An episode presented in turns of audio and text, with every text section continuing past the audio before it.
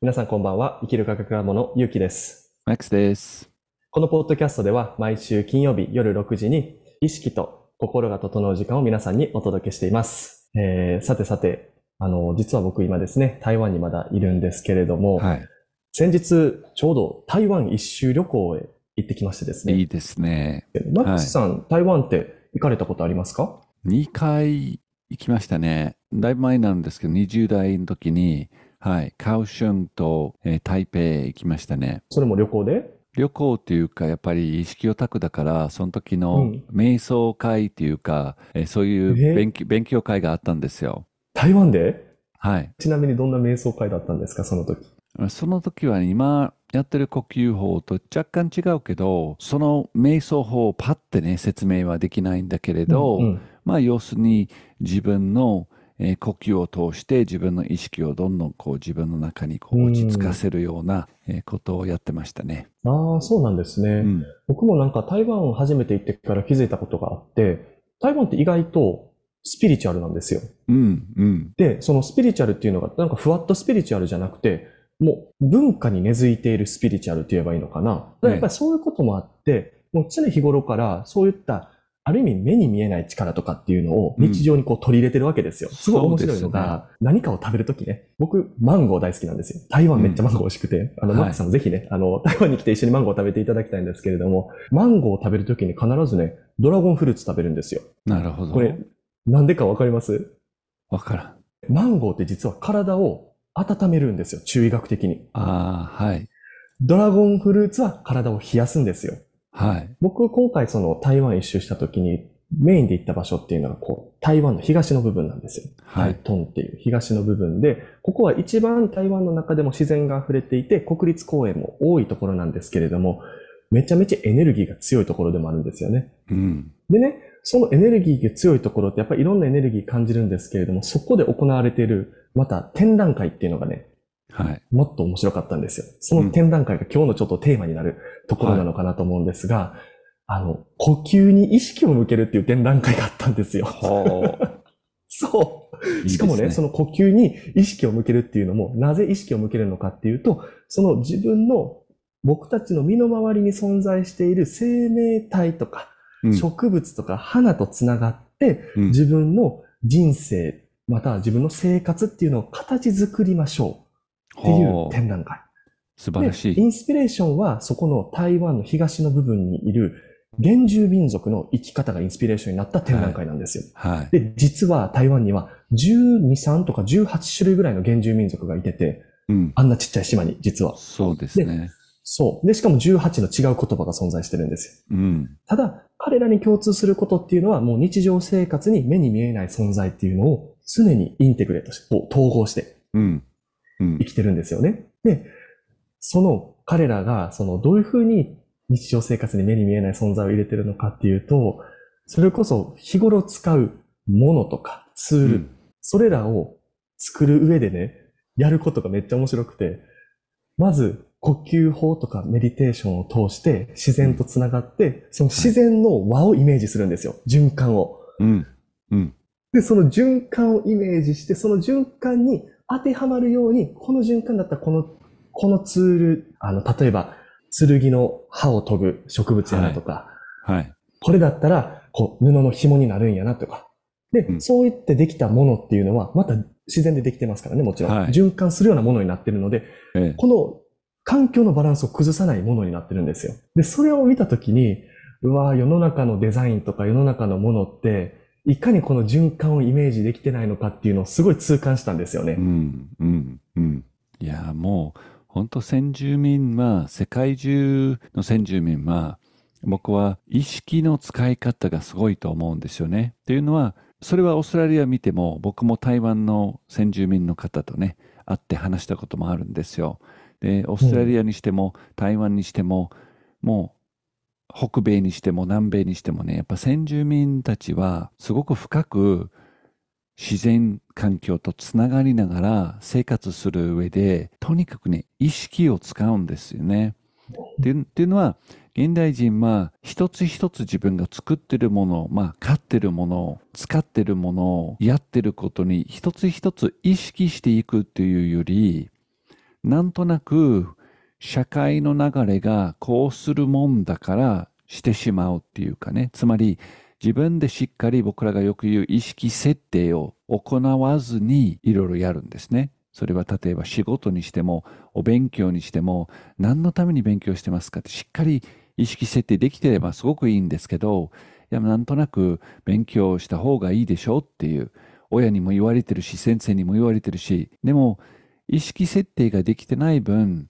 その社会、まあ、今現代社会にただただ自分が設定してない分その社会全体の意識設定に乗って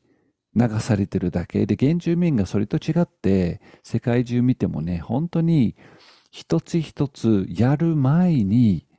何のためにやるのかっていうことを意識設定する。これはワークなんですね。意識のワークっていうのは本当先住民はやり手ですね。いやー本当におっしゃる通りですね。もうあの展覧会を見て思ったのがもう本当にそこなんですよ。しっかり考えてる後先を考えるというか、うん、ネイティブアメリカンもそうだと思うんですけれども例えば何かをするときに7世代先を考えて行動するっていうふうにおっしゃるんですよね。はい、言います。もうその感覚ってもう多分どの原住民族にも言葉を交わしてないかもしれないけど多分シェアされてるんだなって、フィールドを通してシェアされてるんだなって思うんですよね。うん、で、その7世代先を考えるっていうこのコンセプトをあのなんか展覧会を行って初めてなんかこう負に落ちた感じがしてて、うん、っていうのが7世代続く循環を見てるんやと思ったんですよね。うん。うん。もう、その循環を見るっていうのも、科学者みたいにこう、なんかこうね、なんかスコープを持って近くで見るとかではなくて、なんかすごい意識を広げて、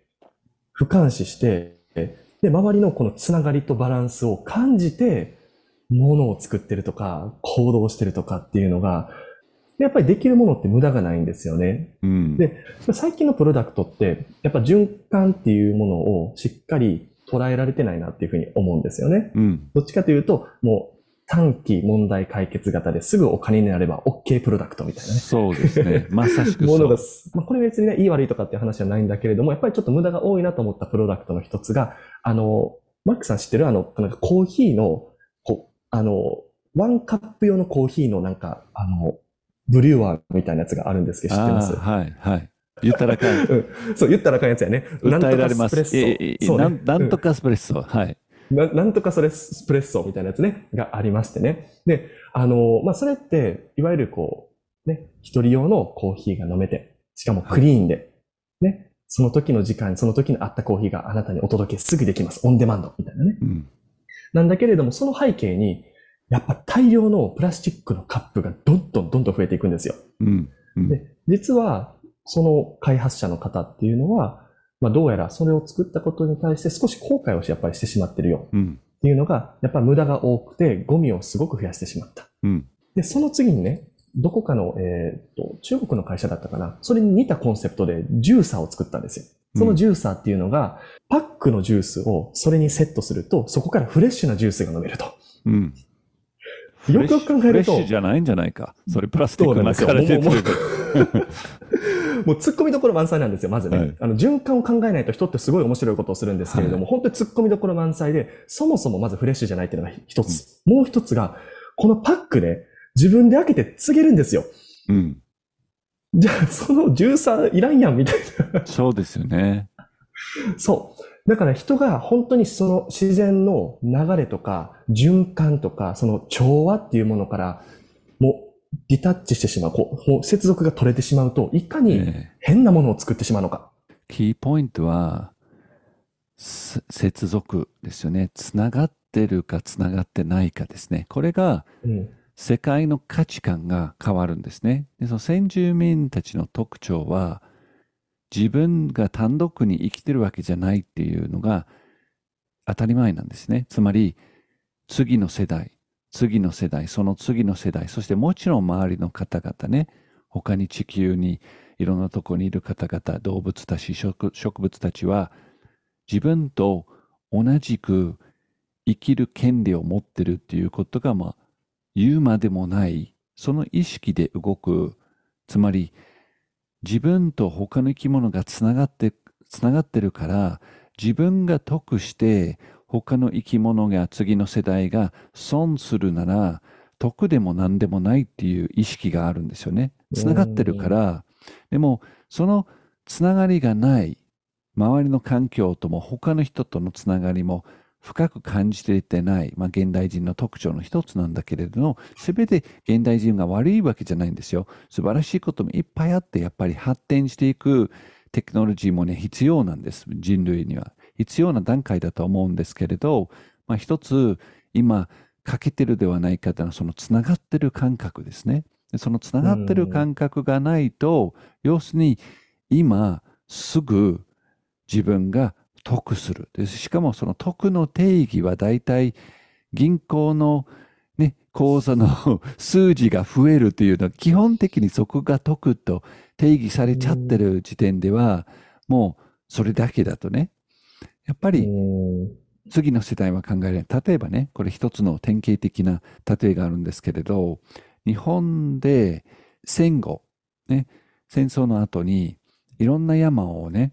えー木を切って、そこで何を植えたかというと、杉が多いんですね。一番、杉の木。で、杉の木は悪いわけでも何でもない。素晴らしい自然の一つなんだけれど、杉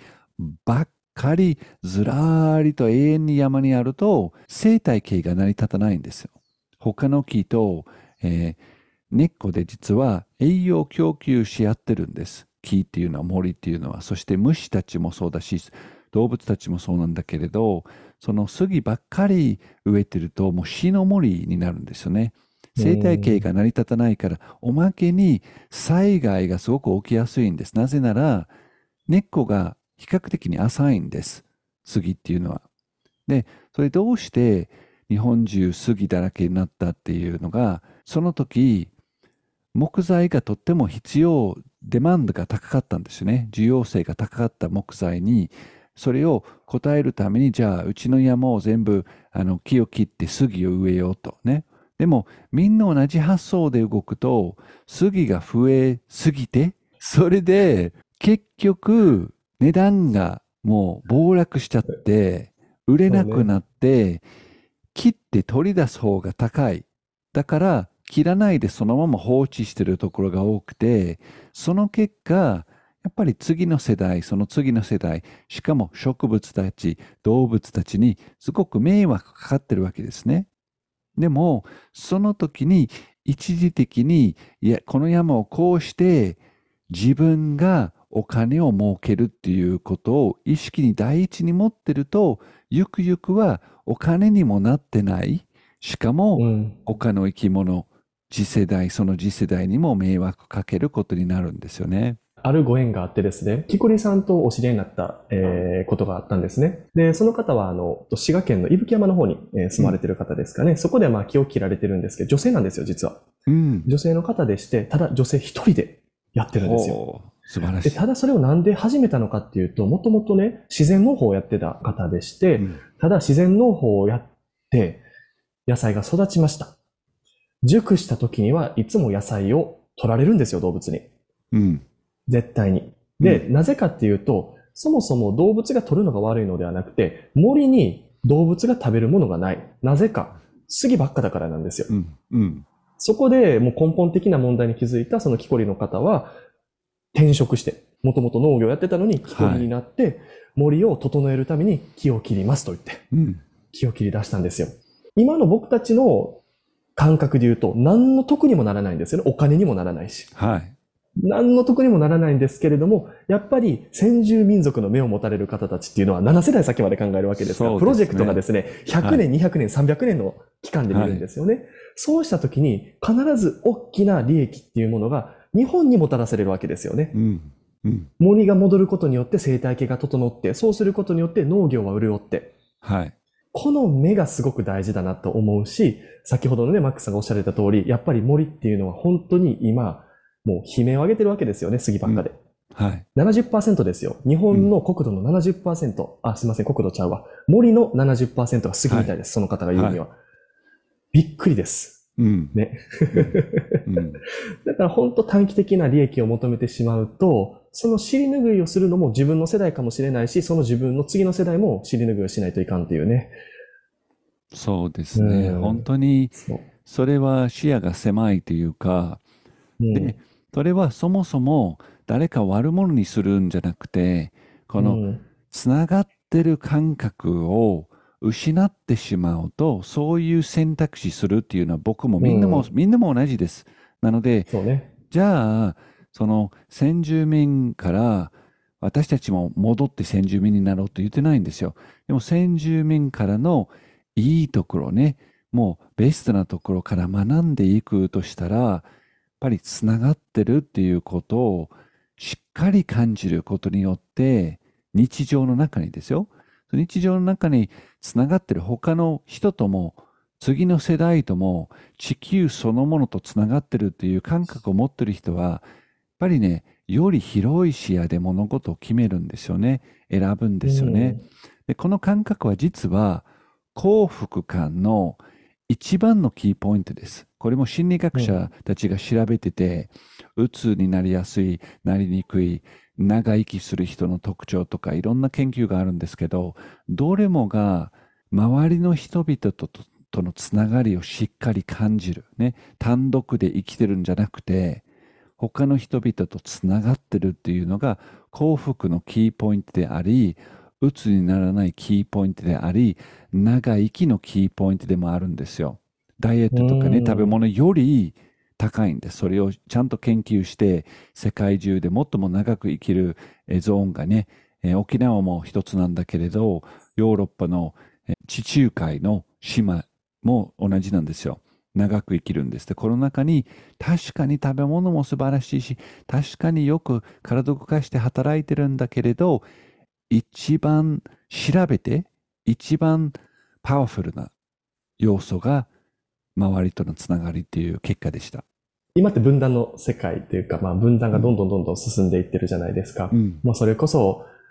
あの、僕たち人間が得意なラベリングをすることによってね、それこそ、えー男性、女性、レズビアンとか、ゲイだったりとかって、うんあの言葉をなんか作れば作るほど、ね、僕たちは多様性って呼んでるけど、あれって逆に分断なのかなって時々思ったりもするんですよね。そうですね。そう思います。うん。だからいかに僕たちはそのラベルを乗り越えてお互いのつながるっていう感覚をよりこう育んでいけるのかっていうのは、まあこれから僕たちの世代の課題でもあり、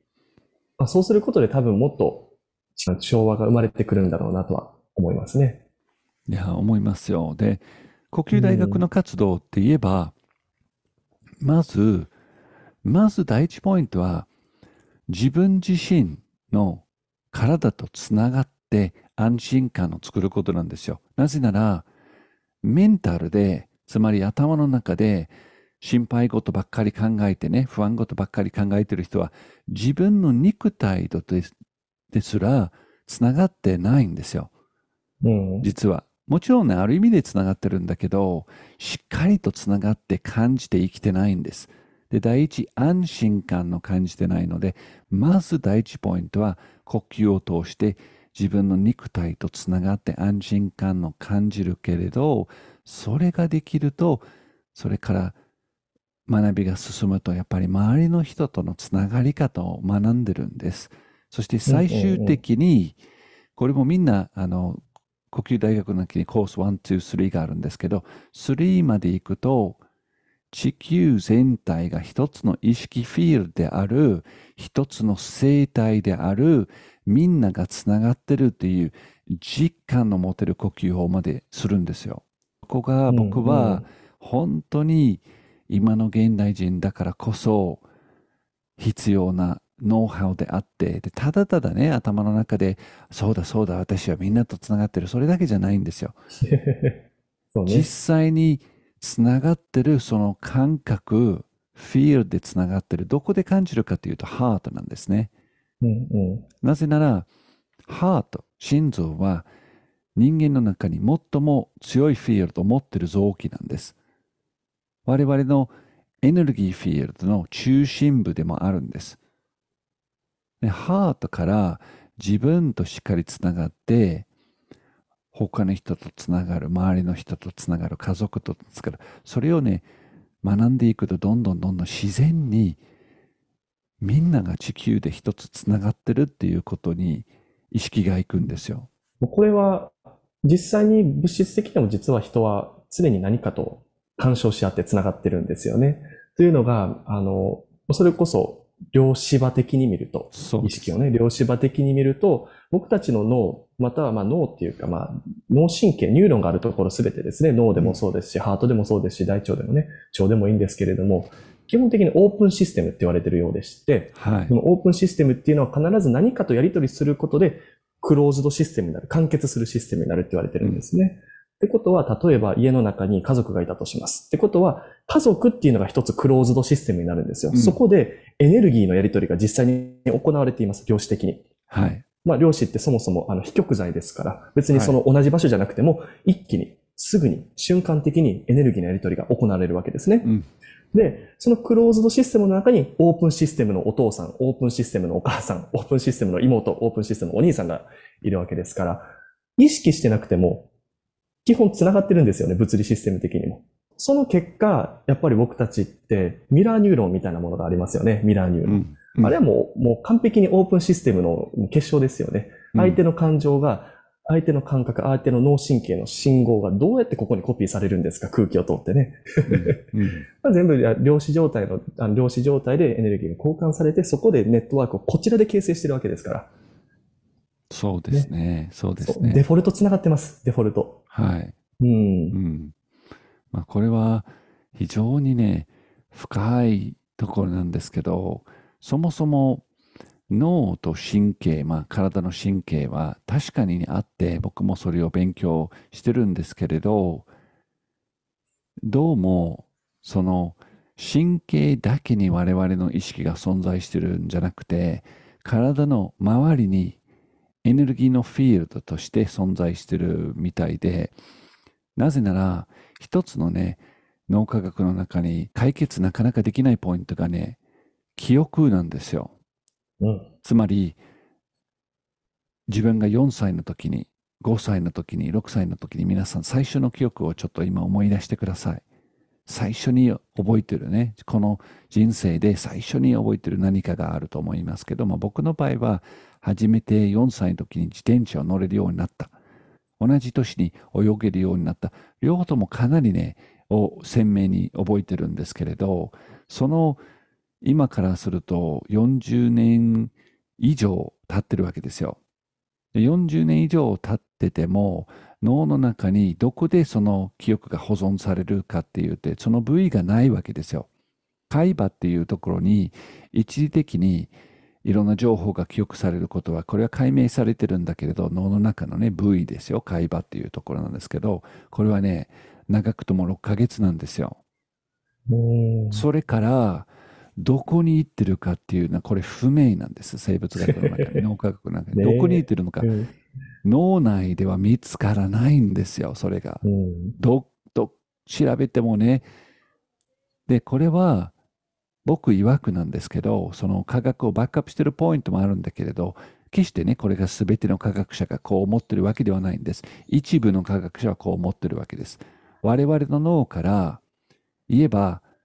クラウドにアップロードしてるんですね。で、クラウドにその40年前、30年前、10年前、2年前の記憶が全部クラウドにあるわけですよ。パソコンでもするんですよね。データが多いから大事な写真とか大事な動画をクラウドにアップロードするとか、別のハードディスクに移動させてそのハードディスクを違うとこに、それと同じ仕組みで我々の脳がもう本当に今一時的に起きてることを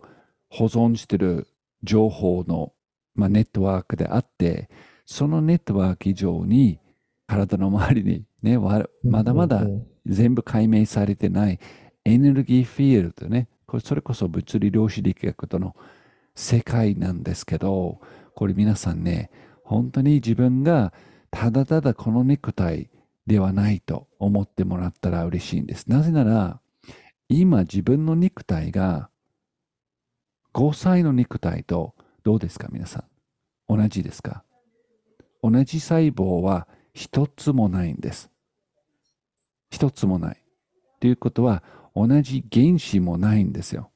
みんな原子も循環してるんですから、うん、体を作る物質ですね。なので、5歳の肉体と今の肉体は何も同じパーツがないだとしたら、でも5歳の自分と今の自分って一貫性のある存在ですよね。なので、私たちは肉体ではないっていうことなんですよ。意識なんです。意識体、昔の人曰く魂ですね。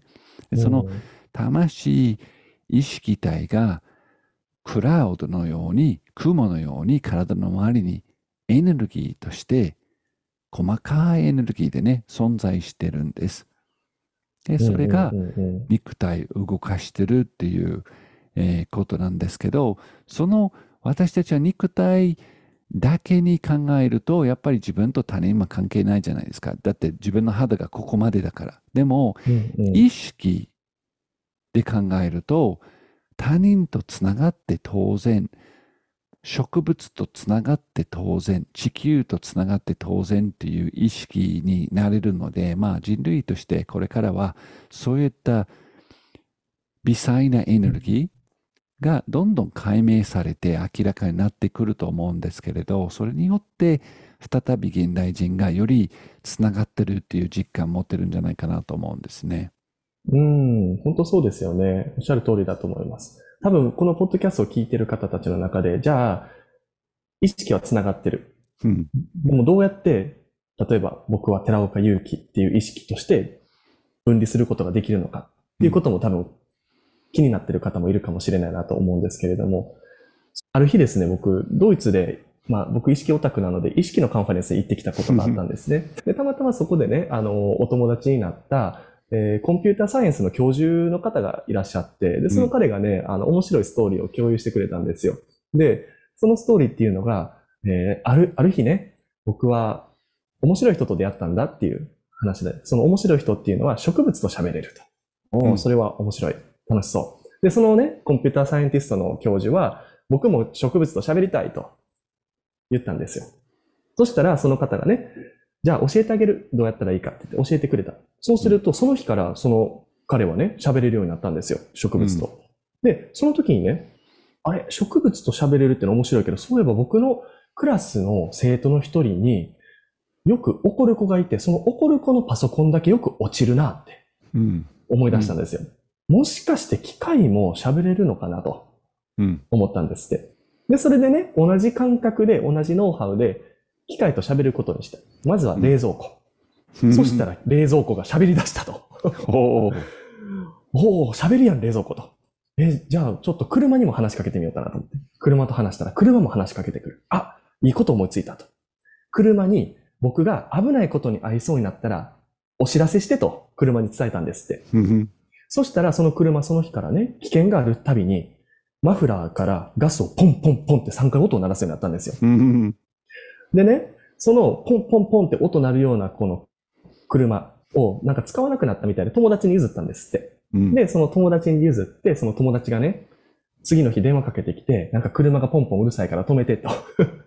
言ってですね。で、その、あの、コンピューターサイエンティストの方がそこに行って、その、もうポンポン鳴らす必要がないからねって言ったら、そのまた翌日にそのポンポンが止まったんですよ。うん、でそれでね、考えたのが、なんか植物はなんとなくこう意識とか生命がありそうだなっていう、まあ有機物ですから。はい。ありそうだなっていうのはわかるんだけど、なんで機械にそういったその、あたかも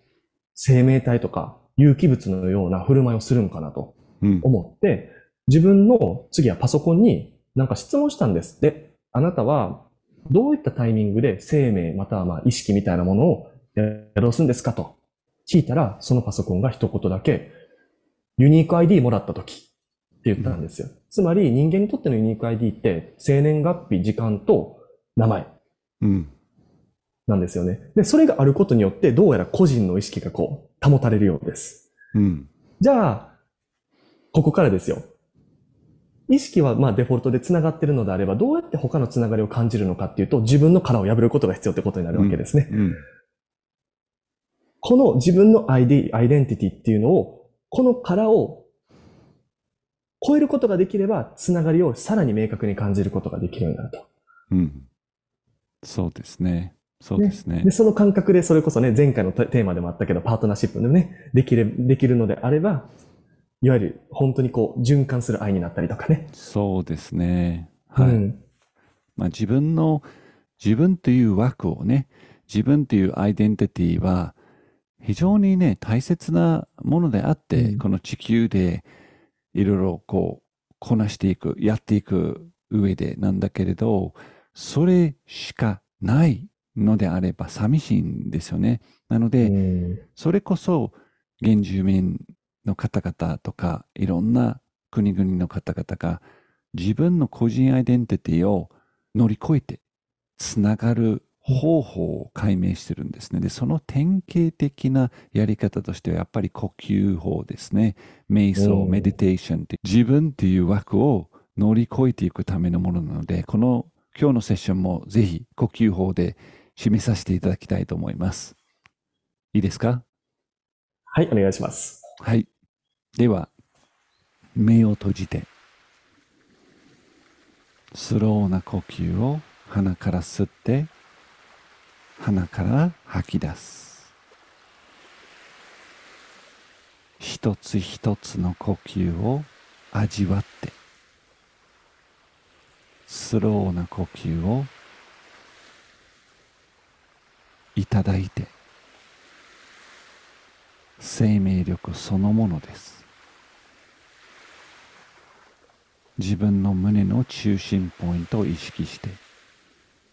自分のハートです。自分のハートを感じて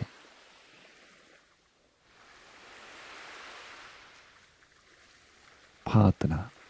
子供大切な人のハートも感じてみて自分のハートと周りの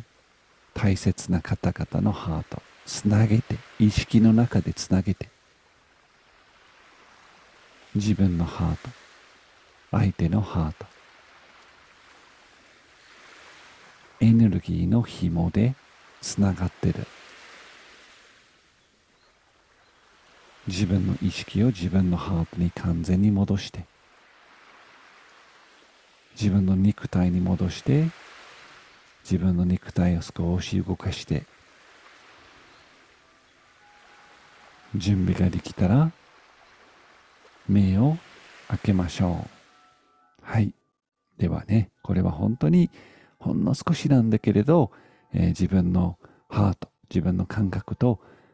他人のハート感じるワークでした。ね、これはもう本当にどんどんどんどんどんどんやっていくとね、素晴らしい体験があるんですよ、皆さん。自分のハートと